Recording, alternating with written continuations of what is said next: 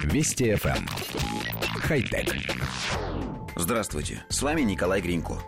Ученые из университета штата Мичиган представили новое устройство, позволяющее заряжать телефон, просто прикасаясь к экрану. Оно называется ферроэлектретным наногенератором и выглядит как тонкая пленка, которую покрывает экран смартфона или планшета.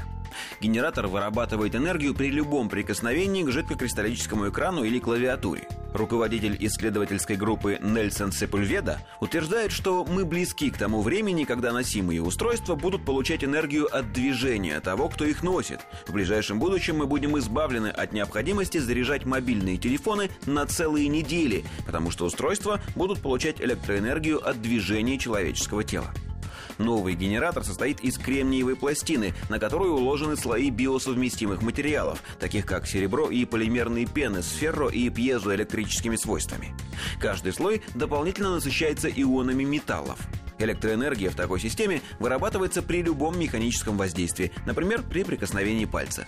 Наногенератор можно складывать в несколько раз без потери свойств. Многослойный генератор можно, например, вмонтировать в подошву ботинка, и тогда электричество будет вырабатываться при каждом шаге.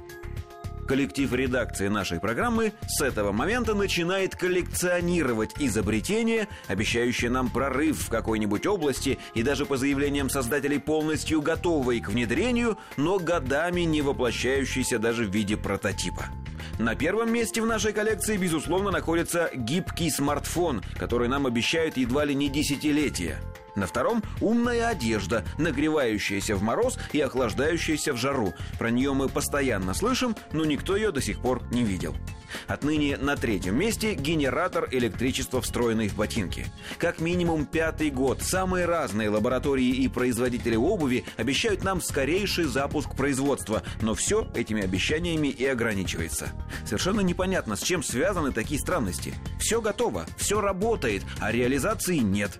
Не может же быть современная промышленность настолько неповоротливой. Хотя... Вести FM. Эм. Хай-тек.